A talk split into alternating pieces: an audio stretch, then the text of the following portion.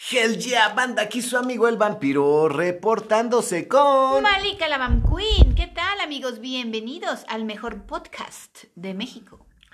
Te les voy a decir que sí es el mejor podcast de México porque el otro día que venía en un Didi, el señor del Didi venía escuchando un podcast, que no les voy a decir cuál es, y decían, oh, el podcast fulano, no sé qué. Yo dije, ¿eso es un podcast? No mamen. Qué pinche gente Qué basura, parecían niños de secundaria hablando sobre sexo, güey, o sea... Asqueroso, banda. Entonces, la verdad, sí, honestamente, este es Sí, no, bueno, exageré, tal vez no sea el mejor, pero sí es de los mejores, mínimo entre los primeros 20. Es el mejor sobre los temas que tratamos, eso que ni qué. Y bueno, banda, pues aquí estamos una vez más con la obra de El Maestro. Es que a mí me da mucha risa que El Maestro, bueno, ¿qué es ser maestro? Bueno, pues maestro pues se nos viene inmediatamente la idea pues de lo que es la docencia, de lo que es el... Sí, el salón de clases. Impartir clases, ¿no? El maestro es el que te enseña. Y la verdad, pues efectivamente un maestro es el que te dice cómo. Entonces, si lo pensamos desde ese punto de vista, si el maestro Po era un maestro, pues sí, porque ahí está Conan Doyle, ahí está Agatha Christie, y ahí hay muchos otros que vieron cómo hacía las cosas y empezaron a hacerlas como las hacía él. Oye, Vampiro, tengo una duda. O sea, él era un maestro. Él sí era un maestro. Oye, yo tengo una duda. Si yo salí en la portada de la revista que se llama Tu mejor maestra, ¿también soy maestra? Pues tú eres una maestra. Yo sí te considero una diosa del sexo, sí, una verdadera maestra en el erotismo y la sexualidad. Y pues sí, la verdad, sí. No, y además sí soy maestra de que he dado clases de muchas cosas. Además eres maestra de otras cosas. Pero bueno, por el hecho de dar clases, pues indirectas, pero las dio. claro. Y también si pensamos en el hecho de decir que maestro es el que alcanzó el nivel de maestría. También, obviamente. Pues carajo, más. el maestro Po, pues efectivamente, resulta muy interesante hablar de él. Y bueno, empezamos con su primer novela policíaca, donde se escribieron los mapas de criminalia, donde se dieron las bases, la cátedra de cómo escribir una novela policíaca, que fue Los, eh, los crímenes de la calle Morgue. Que fue aterrador, o sea, imagínate un pinche orangután con una navaja, este, entrando a tu casa, es, yo creo que debe ser la... quiero morirme, o sea, no pesadilla más cabrona, ¿no? O sea, verdaderamente, y llegar a esa escena del crimen yo creo que debió haber sido espantoso, verdaderamente aterrador. Y bueno, aquí hay algo interesante. Los estudiosos del maestro, pues ya saben, siempre andan buscando, ¿no? Eh, quieren salir siempre con temas que pues resultan, pues, ¿qué, les digo?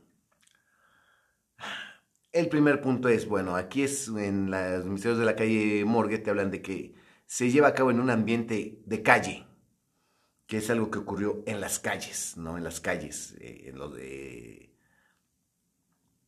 de París.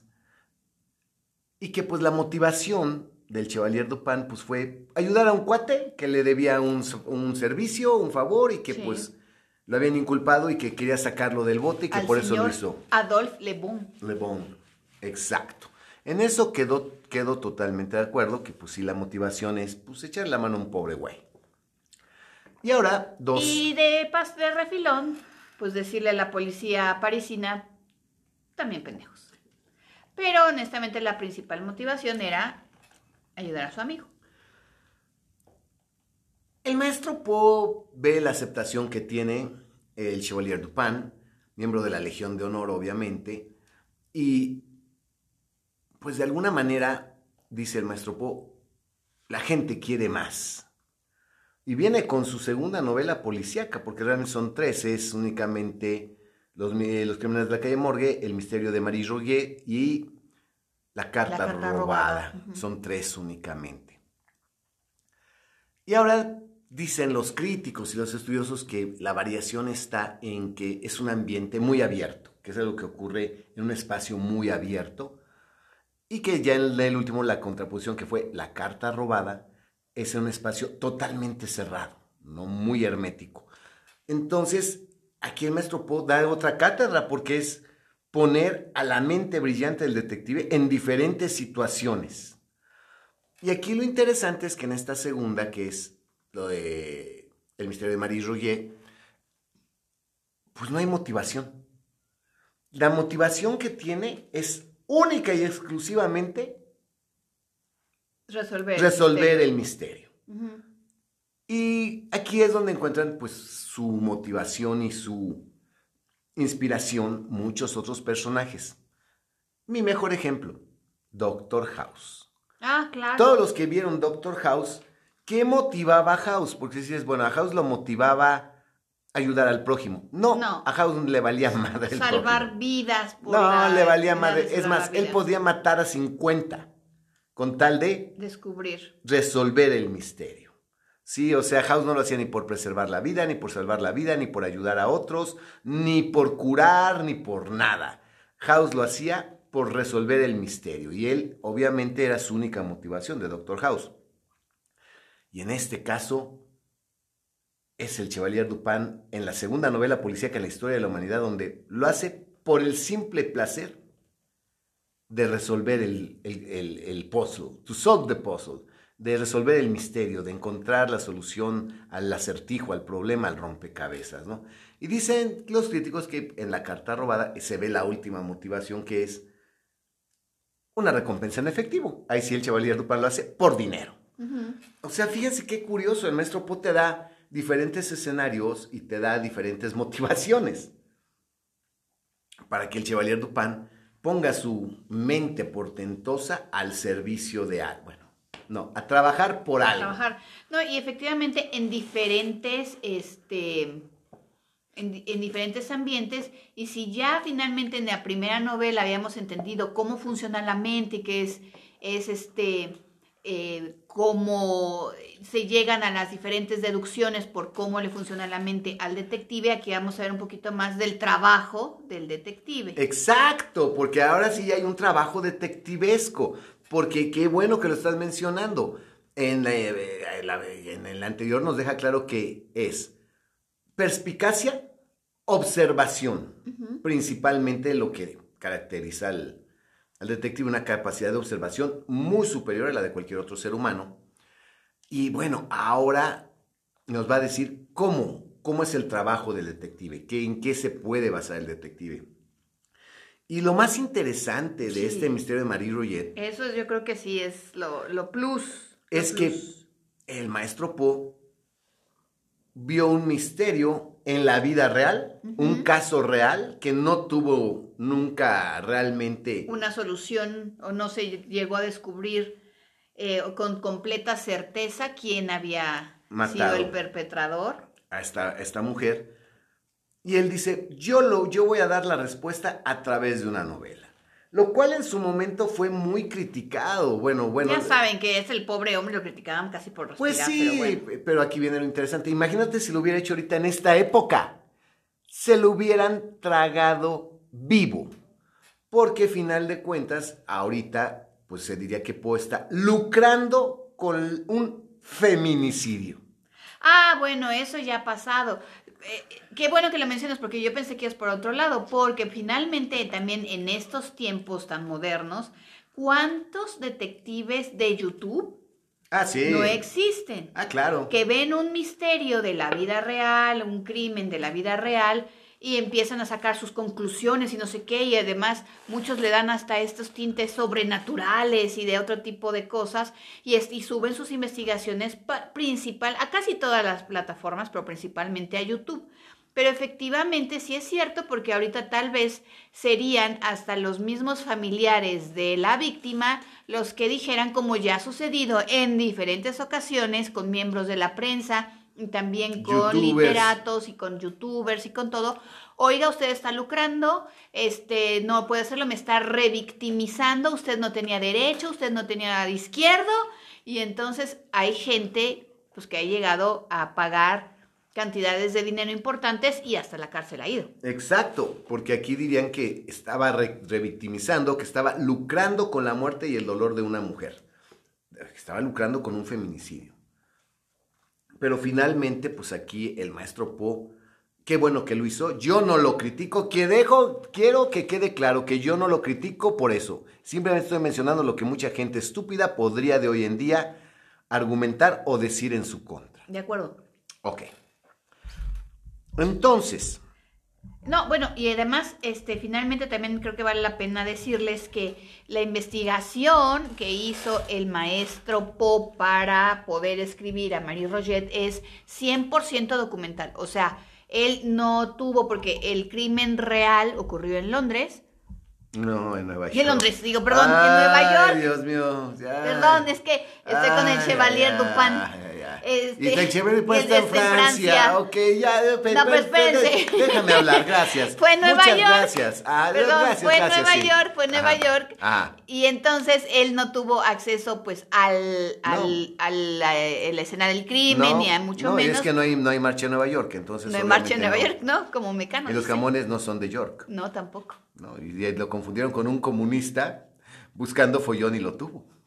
Y lo tuvo, exacto. Claro, así es. Bueno, después, ese ya, de- de- de- déjame hablar. Gracias. No, pero espérate. y No, no me espero, ya te, El, ya te el maestro Po equivocaste. solamente, sí, ya me equivoqué, y perdóneme, pero ya me equivoqué, pues que estoy pensando en Londres, porque tengo un asunto en Londres, entonces déjenme que se me confunden las ideas. No, fue, sucedió en Nueva York, y entonces él no pudo ir a, a Nueva York, no vio la escena del crimen, únicamente sacó sus conclusiones de los recortes de periódico de la época, y así fue como pudo escribir El misterio de Marie Roger. Pero además, finalmente, las conclusiones a las que llegó el maestro Po son algunas de las que la policía, después de un tiempo, pudo pensar que eh, había sido el móvil, la motivación del crimen y las posibles Pero, responsables. ok, vamos a aclarar de una vez, y spoiler, la policía nunca encontró un culpable, No. así que pudiera decir, este fue el culpable, no nos encontró. Y, No manejaban dos o tres teorías, una de las cuales es muy similar a la del maestro Po. exacto, y el maestro Po tampoco señala a un culpable. Entonces, mm, se trata de resolver el misterio, pero no podemos decir quién es, ni en la ficción ni en la vida real. Ahora, efectivamente, imagínense la mente del maestro Poe de ver este escándalo de Marie Roget, que, bueno, ya, vamos a hablar de la vida real. Este es el caso de, de Mary Cecile Mary Cecilia Rogers. Rogers. Meryl Cecilia, ¿Cecilia o Cecile? Cecilia. Meryl Cecilia Rogers. Esta mujer es real y pues es una mujer pues muy particular, verdaderamente es una un caso sumamente interesante porque te habla de una mujer de 20 años. De 20 años que se supone que no mames. Culazo, pelazo, actitud, rostro, tronco, cuero, nalga de mujer. Qué belleza tan belleza la vieja más excelsa, el culo más deseado de todo, de todo, de todo, de todo Nueva York. Meryl Cecilia Rogers, efectivamente. Es que me acordé del hotel, El Cecil. El Cecil, no, No, es es en otro lado. Cecilia Rogers. Que supone que era bonita hasta la pared de enfrente, preciosa, una mujer verdaderamente encantadora y que además tenía lo que se llama sex appeal.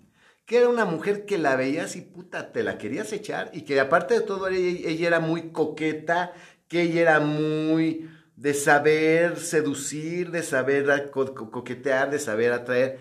Y por eso mismo un sujeto de nombre John Anderson, que era dueño de una tabaquería, eh, la contrató y le pagaba muy buena lana, porque le llamaba clientela. La gente iba a la pinche tabaquería por ver a la vieja. De hecho, había reporteros, gente, diarios serios, que hicieron artículos sobre pasarte la tarde en la tabaquería para ver a Mary, a, a- a Mary Rogers. Para que veas. No, es que imagínate, ¿no? Que, que un güey, que hasta poemas le ponían en el periódico a la vieja. Pues es que así era de bonita y era de coqueta y de simpática. Es que yo no me puedo imaginar. O sea, seriamente, no me la puedo imaginar. Así como que, ¿por qué está tan llena la tabaquería? Ah, es que todo el mundo quiere ir a ver las nalgas a Mary Rogers. Ay, güey. No, ¿y por ¿qué pasó? ¿Qué, qué- qué dice el periódico? ¿Que qué? ¿Que la vieja, la tabaquería? ¿Que, que- por qué tan sabrosa? ¿O qué? Güey, o sea, la mujer sí realmente era una celebridad local. Claro, como muchas celebridades locales, porque bueno, a, cada rato de repente yo veo en el TikTok de que, ay, voy a comprar este mis tacos, eh, la, la, de los tacos, me voy a comprar mis tamales, la de los tamales. Y hay muchachas muy bonitas que pues tienen este tipo también de, de chambas de atención al público y que precisamente las escogen por su belleza, por su em, trato y que pues es lo que atrae a los clientes. Ya, como que ya se ha perdido eso un poquito, pero antes ustedes recuerden que todos en las grandes almacenes las señoritas que vendían los perfumes, que vendían ah, pues eh, las camisas, las corbatas de los uh. caballeros, eran, las escogían, pero... Y las educaban. Claro. A que caballero, permítame, le mido el cuello, le mido el, el brazo y a ver, le mido el... Señor, le a ver, pruébese, se la botono. Eso por eso te digo, eso ya no, ya no, ya al contrario, ya casi cualquier persona que se dedica a la atención al público te avienta y te la da. Déjame decirte que una vez que renté un smoking en casa Marcelo, te atendió una chica. Tenían viejas únicamente, ok, te vestían. Literalmente ellas te ponían el smoking, o sea, o sea, hacías, güey, o sea, te vestían, o sea, era otro nivel de atención. Claro. Y pues esta muchacha era, ¿verdad? Era un hit, era así como que pues yo diría que lo que podría decir de hoy en día como que viral por su belleza, ¿no? Porque hasta a los medios llegó eh, Mary Rogers. Y John Anderson, pues le, Anderson le pagaba, Anderson le pagaba muy buena lana por estar ahí. Y se vio involucrada en un escándalo porque, pues apareció una nota falsa de suicidio y ella desapareció por una semana, completa. completa. Sí, y pues se armó el escándalo de que qué pasó con Mary Rogers, dónde está Mary Rogers, puta madre, y hay una nota de suicidio. Y resultó, imagínate, todos los medios preocupados por el culazo de la tabaquería. Pues sí, güey, si ya no hay, ahora que, ahora cómo, ¿dónde voy a ir a comprar mis Chingada madre, pues ya está el vicio, me voy a... Mis faritos, digo, bueno, no. Mis tábiros. Mis, mis, Lucky Strike. Mis tábiros, ya. Tus pues. Mis tábiros. ¿Qué es eso? Un tabirito, un tábiro. No, ni idea. se fueron a comprar sus, sus, tábiros y pues qué les digo, ¿no? Y de esta desaparecida se arma el gran escándalo mediático en la época de dónde carajos está Mary Rogers. Y resulta que la señorita, así como muchas que de hoy en día, aparece viva una semana después. Y por favor no me pregunten dónde andaban, ni cómo iban, ni cómo vestían. No, dijo que pues que, que no, que por qué tanto escándalo, que ella se había ido a ver a una amiga a Brooklyn. Ah, ok que se había ido a ver una amiga a Brooklyn, que no había bronca, y pues que la nota esa de suicidio era falsa y fue para crear escándalo al respecto. Oh, mira, mira, antes de las Kardashian. No, y antes de muchas otras, ¿no? De hecho, esto le llamaron el escándalo de la, de la luna, ¿no? O sea, imagínate. El engaño de la luna. El engaño de la luna, efectivamente. El gran engaño, el gran engaño de la luna. Porque pues resulta que no estaba muerta, Andaba de parranda. Andaba de parranda Mary Rogers. Bueno, pues pasó y finalmente Mary Rogers encontraron su ropa en un lugar, bueno, encontraron un jirón de tela, un, un, pañuelo, encontraron varias cosas con las iniciales MR y pues después flotó el cadáver en el río Hudson. Exacto, encontraron unos niños en el bosque. Exacto y flota el cadáver en el río Hudson. Uf, ahora sí. Tenemos un problema porque ahora sí Mary Rogers se murió. Ahora sí Mary Rogers, ahora sí ya está muerta y, en, bueno, todavía no enterrada. Bueno, sí la enterraron de rapidito, ¿no? Exacto. Y el problema de esto que fue llamado el misterio de la bella cigarrera, ¿no? Es que, pues aparentemente, pues la,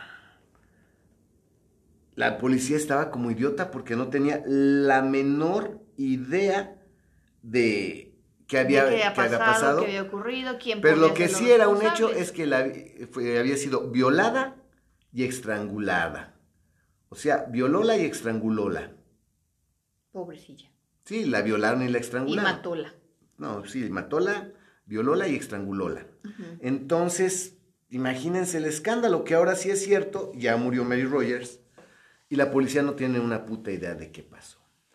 Dar mayores detalles a mí en este momento me da hueva porque esta es una, es una novela larga, porque sí aquí te hablan del trabajo detectivesco y de todo lo que tuvo que leer y de todo lo que tuvo que llegar, pero estamos ahorita en la vida real. La policía, después de hacer sus pesquisas, de hacer sus investigaciones, cayó en, las, en la terrible y nefasta conclusión de que pues, había sido violada y asesinada por una violenta pandilla. ¿Por qué? Pues porque... Porque podían. Porque había pandillas, ¿no? Y eran violentos. Y si las pandillas de Nueva York, hay hasta película, de las, pandillas, de Nueva York. Fue una pandilla violenta, obviamente violenta porque la violaron y además de todo, pues la mataron. Más violento no se puede ser. No, y la mataron gacho. Entonces fue una pandilla violenta. Hasta ahí, digamos que esa fue la versión oficial. ¿Por quién la mató? Es un misterio. porque la mataron? Pues estaba tan buena que quisieron echársela y pues la mataron. Exacto, estaba en el lugar equivocado, en el momento equivocado, cuando pasó la pandilla y pues era tan famosa y era tan bonita que pues era un blanco fácil. Sí. Después vino otra teoría, donde se supone que, pues como toda mujer guapa, pues siempre hay quien le endulce el oído, quien le llega al corazón o quien pues le llega al precio. Pues sí. Y Así es. Y no se hagan. Y pues sí, que le llegan al precio. Yo a todas les llego al corazón. Y cuando me dicen, es que ahora sí me llegaste al corazón, te dije que la tenía larga, mi reina. ¿Qué iba a decir? oh, paro cardíaco, ¿por qué? Ah, es que le llegó al corazón. Pues sí. Entonces, aquí el punto de esta llegada al corazón, bueno, de esto es que no es cierto, que sí le llegaron al corazón, se dice que la muchacha, pues obviamente, terminó por dar su brazo a torcer, o lo daba a dar a torcer frecuentemente, porque si era muy coqueta y que había quedado embarazada, y pues en, ese, en esa época el embarazo, pues era un escándalo en una mujer soltera, y que fue a ver a una muy famosa abortista, o sea, una vieja que era así tipo San Isidro Lagrador, pero Legrador, pero que se llamaba Madame Restel, que la vida de, le decían Madame Restel, pero su, real, su nombre era Antro Le, Lehmann. Lehmann o Lehmann, no sé cómo se pronuncia. Lehmann. Lehmann. Y que le salió mal el procedimiento a la señora Lehmann. Y valió verga. la mató. Obviamente se debe haber desangrado hasta morir, porque es lo que les pasa a las muchachas que les practican mal un aborto. Y que la cosa de la estrangulada pues fue como que para despistar, porque obviamente pues, lo del aborto era interno, la estrangulada fue para despistar y que y fue a aventar el cadáver al río Hudson. Híjole, pues ¿qué crees? Tiene sentido, aunque pues realmente esta mujer nunca aceptó nada y nunca se pudo comprobar que ese hubiera sido el móvil y que ella hubiera sido la responsable.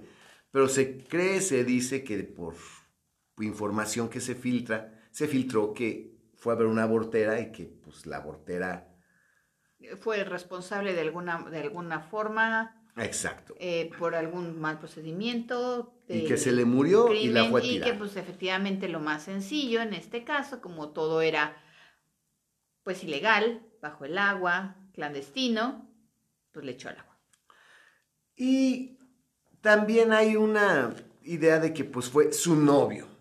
Hay otra teoría donde dicen que fue su novio un tal Daniel Payne, que pues fíjense que después de esto se suicida este, este cabrón y se emborracha, se pone bien pedo y se suicida con una sobredosis de laudano. Y deja una carta de dolor y pues se supone que este güey fue el que verdaderamente la mató. Porque lo confiesa en la carta. Eh, pues la carta, realmente el contenido de la carta sigue siendo un poquito, déjame ver si por aquí te encuentro el, un, este, extracto de la carta. Un extracto de la carta. Aquí dice, la carta el, 7 de octubre de 1841 dice, para el mundo, aquí estoy en mi sitio, que Dios me perdone por mi, por mi mala vida.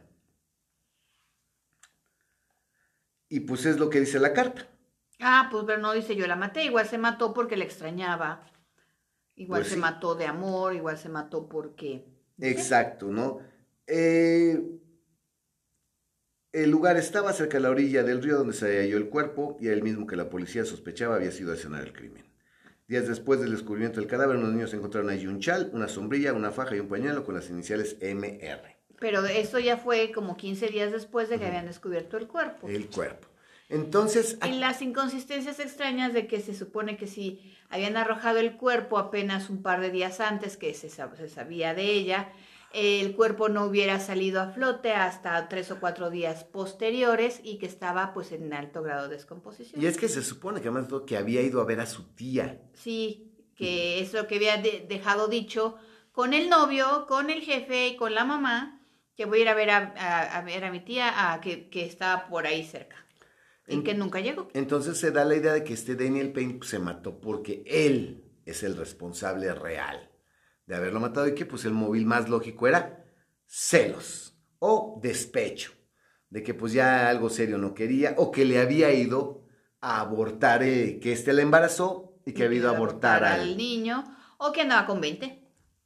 Pues fíjate que lo del aborto no me, no me suena tan loco. No, porque precisamente por lo que dices de que el estatus de una mujer soltera embarazada pues era yo creo que menos que nada perdía completamente cualquier tipo de oportunidad, pues obviamente no, mm, lo, era muy seguro que muchas mujeres en la misma condición pues recurrieran a, personas que realizaran los abortos. Entonces, pues fíjate que a mí pues todo me hace, si me preguntas, en la vida real me hace sentido decir, pues se embarazó de un güey, fue, le falló al abortista y a la abortera y la fue a tirar y todavía le apretó el pescuezo al cadáver para despistar. Sí, pudiera ser. Pudiera ser. O en su defecto, también me suena lógico que pues, el novio por despecho, por lo que sea o por celos, la hubiera matado. Y me hace más sentido pensar que el novio lo hubiera embarazado y que efectivamente hubiera ido a ver a tal Madame Restel, que hubiera salido bien del aborto, pero que el novio al enterarse de que había abortado al, al bebé, la hubiera matado. Eso sí me hace mucho, sentido.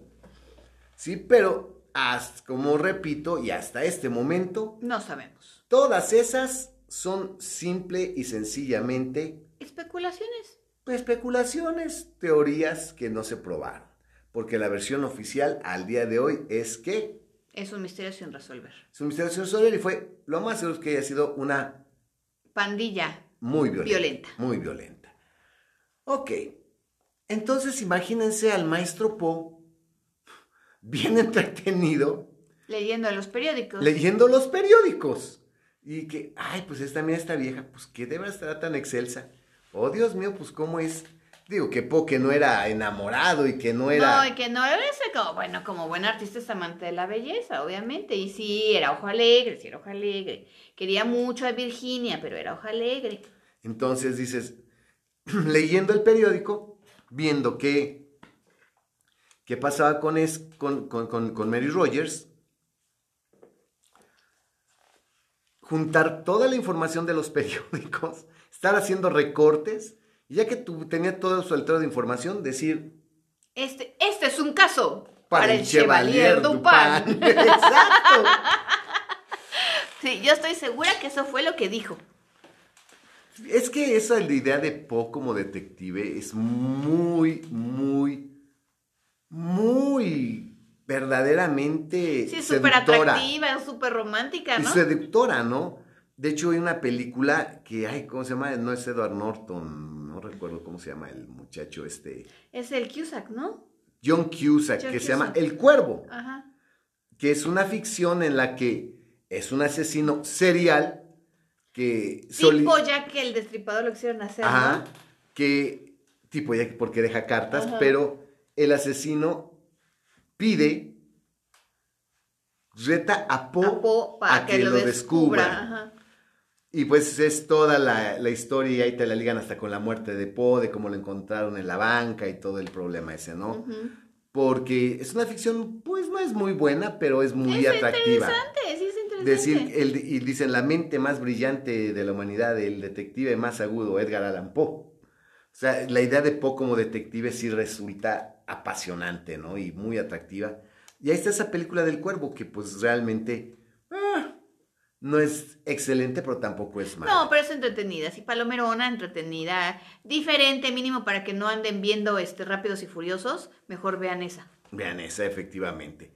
Entonces, ¿qué es lo que, lo que ocurre? Edgar Allan Poe dice, pues voy a, imagínate decir, tengo un detective, un personaje que es la mente más aguda, es un portento de la deducción, de la observación. ¿Cómo voy a glorificar a mi detective? ¿Cómo lo voy a elevar al siguiente nivel? ¿Cómo voy a subir el juego? Pues si tenemos esto que fue un escándalo, no solamente en Nueva York, sino casi casi a nivel nacional, y de un caso real que finalmente nunca ha sido resuelto, pues efectivamente es un gran caldo de cultivo para que de ahí surjan muchas ideas, muchas deducciones, y quién mejor que el Chevalier Dupin para poderlo hacer. Lo único que se hizo, obviamente, pues se cambiaron los nombres, se cambió la ubicación y algunos pequeños detalles, pero básicamente es lo mismo. Ahí está, ¿qué cambió? Bueno, no fue en Londres. No, perdón, es que tengo un asunto en Londres, ya les dije. Eh, fue... platicaré. En Acapulco, tal vez. En Acapulco tengo otro asunto, pero, ese, ya, ese ya está resuelto. El de Londres no. Este. Es, no es en Nueva York, es en París. No se llama Mary Rogers, se llama. Marie Roger. Marie Roger. ¿Cómo? Sigue Marie Roger. Es, una, es lo que se llamaba antes, que ya es un arcaísmo que se llama Grisette. Una Grisette es una muchacha joven de la clase trabajadora. Ay, qué bonito. Ajá. Era de, porque pues obviamente pues la fuerza eh, laboral femenina pues eh, todavía no era tan grande como en, la actualidad y las muchachas que eran jóvenes que empezaban a trabajar de eh, dependientas sobre todo de, de, algunos comercios se les decía Grisette. Entonces, y pero trabajaba en una perfumería. Ya no trabaja como la de la vida real, en una tabaquería, trabaja en una perfumería. ¿Sí?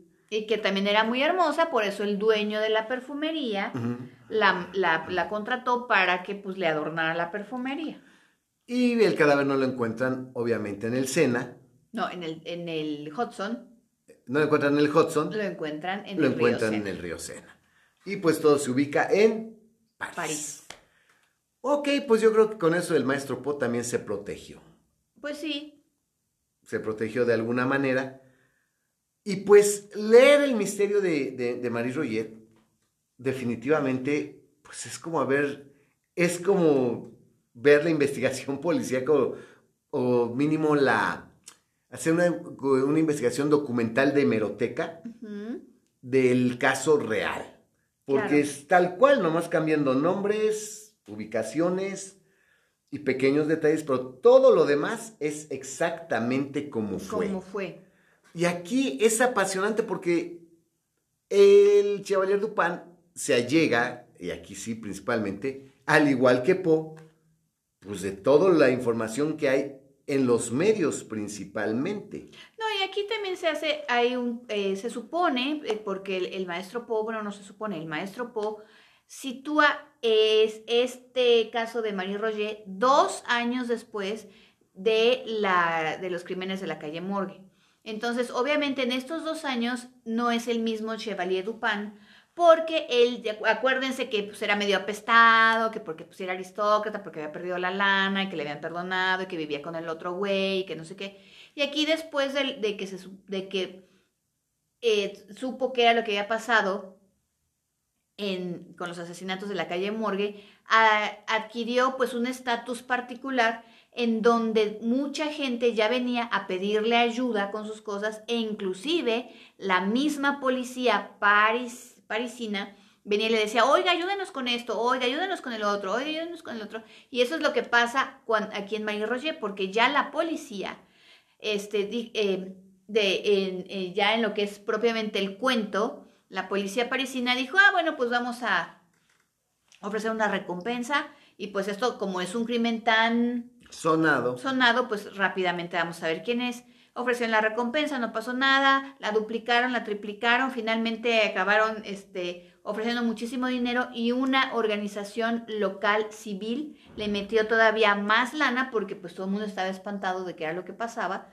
Y es entonces como aún con ofreciendo esta cantidad de dinero que eran 30 mil francos, no sé qué, pero era así como que muchísima lana, y nadie decía nada, dijeron, ok, vamos a pedirle ayuda al Chevalier Dupin.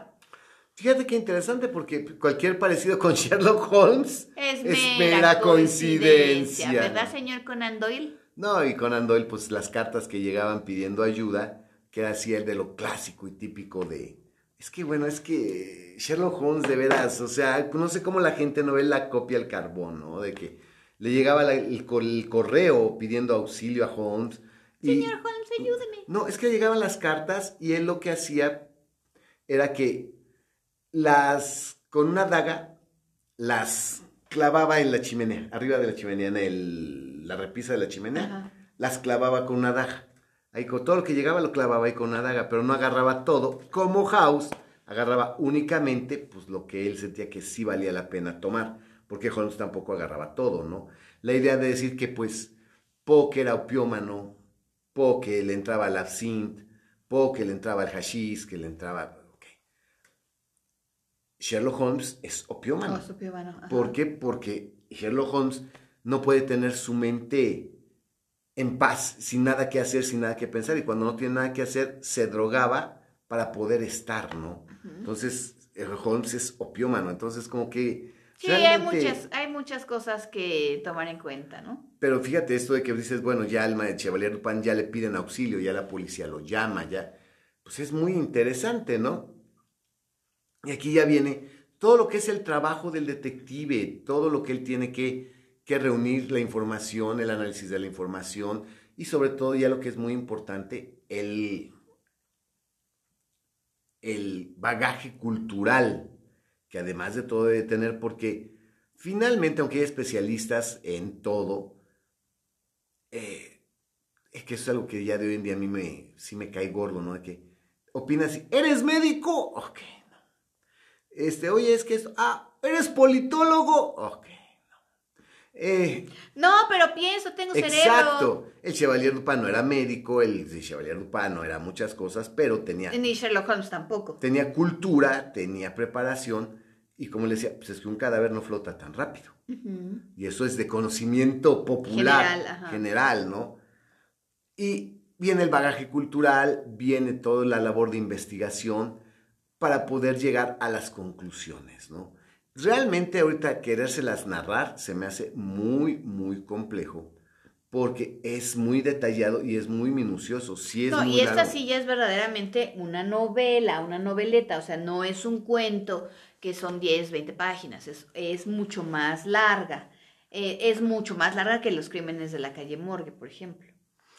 Y finalmente, aquí que es lo interesante, porque leer lo demás, aquí lo interesante de esto es leer cómo le funciona la mente a, Dupin, cómo Dupin va checando la información, cómo va diciendo esto sí es posible, esto no es posible, en esto estoy de acuerdo, puede ser, esto no puede ser, aquí se equivocó la policía porque esto no puede ocurrir. Dices, carajo, estás hablando de un sujeto que verdaderamente dijo, el universo es infinito, ¿por qué? Porque de otra forma debe haber mucha distancia entre las estrellas, porque si no el cielo se vería blanco. blanco, claro.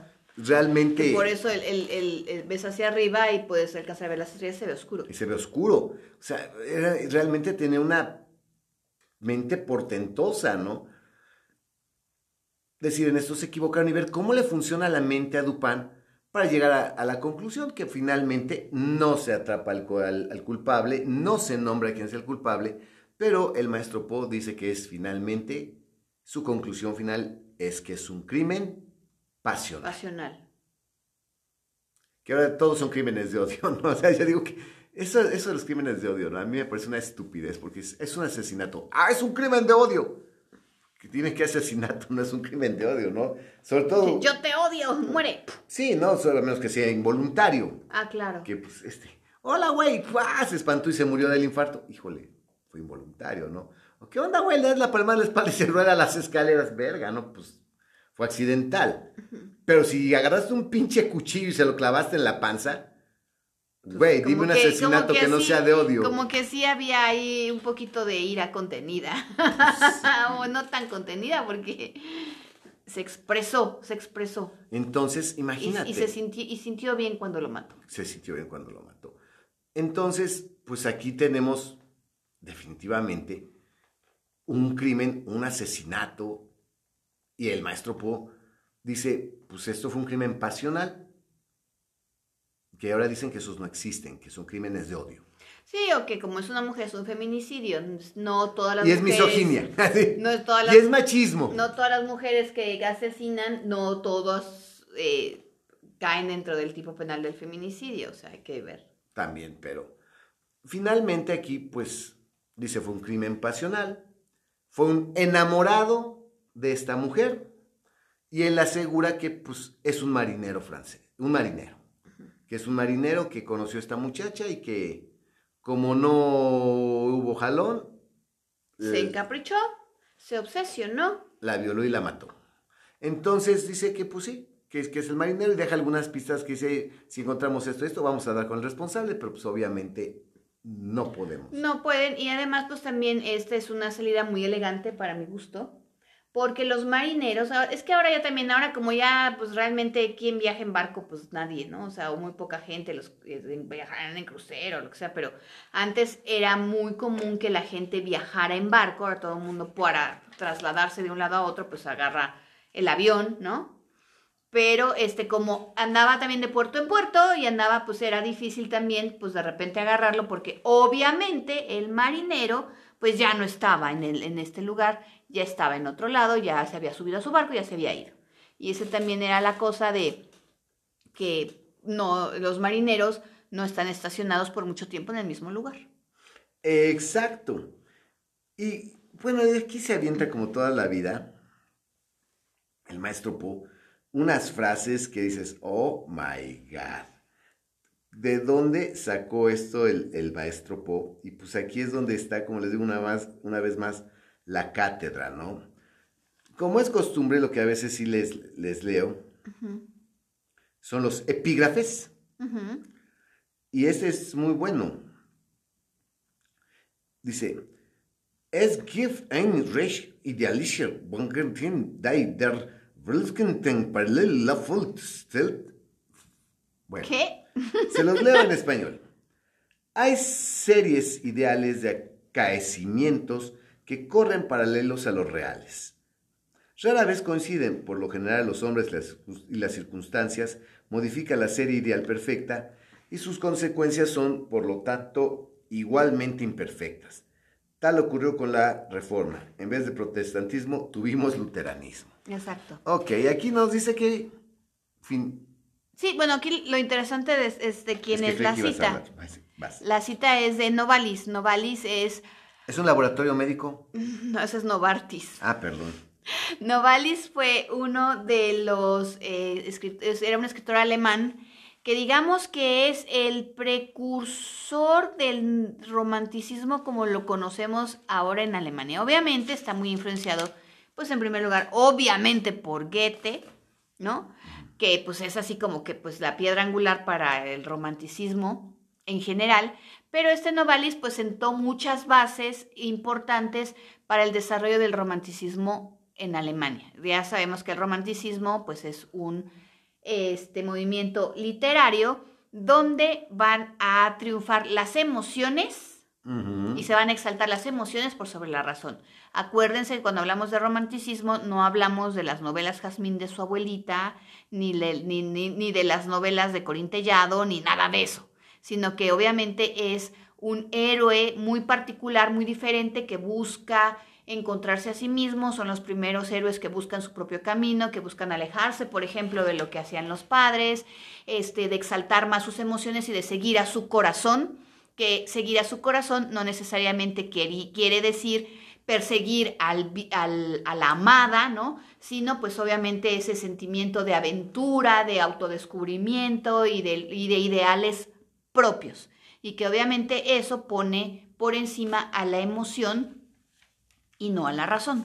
Ok, fíjate, yo te voy a hablar de esto. En las primeras líneas dice claramente, Aún entre los pensadores más sosegados, pocos hay que alguna vez no, hayan sorprendido, no, no se hayan sorprendido al comprobar que creían a medias en lo sobrenatural, de manera vaga pero sobrecogedora, basándose para ello en, la, en las coincidencias de la naturaleza. Tan asombrosa que en cuanto meras coincidencias el intelecto no ha alcanzado a aprender. O sea, güey, o sea que hay cosas que ocurren y que pues son coincidencias, pero que ahí están y que pudieran parecer hasta sobrenaturales, ¿no? Sí, o sea, finalmente lo sobrenatural, y también lo hemos hablado muchas veces, lo sobrenatural es la manera más sencilla que tiene cualquier persona para darle solución o sentido a algo. Entonces, porque siempre es, ¿por qué pasó esto? Ah, no, es que seguro te están haciendo brujería. ¿Por qué pasó? Ah, no, es que seguro aquí hay un fantasma, ¿no?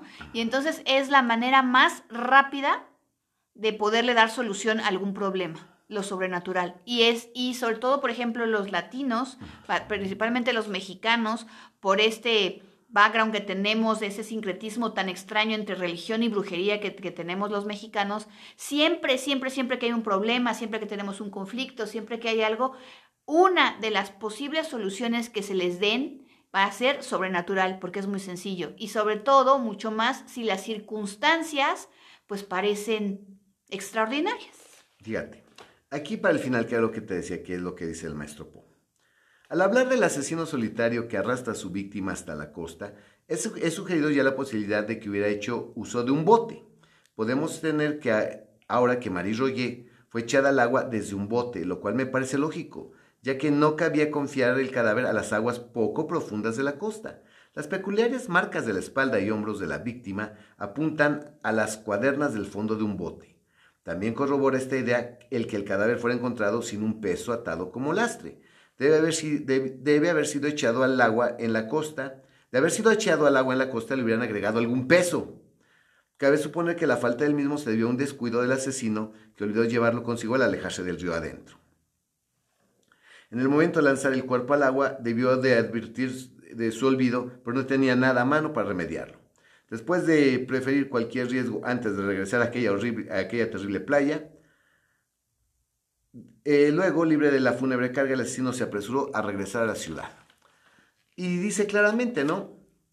Me, me brincó un poco, dice, a la noche siguiente, sin atreverse a pedir el timón, se apodera del bote. Ahora bien, ¿dónde está ese bote sin gobernarle? Descubrirlo debe constituir uno de nuestros primeros propósitos. De la luz que emane de este descubrimiento comenzará a nacer el, eh, el día de nuestro triunfo.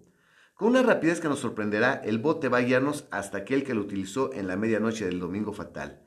Una corroboración seguirá otra y el asesino será identificado. Como ven. Y termina la novela diciendo, esto. Si me da tiempo. Porque es muy, muy importante.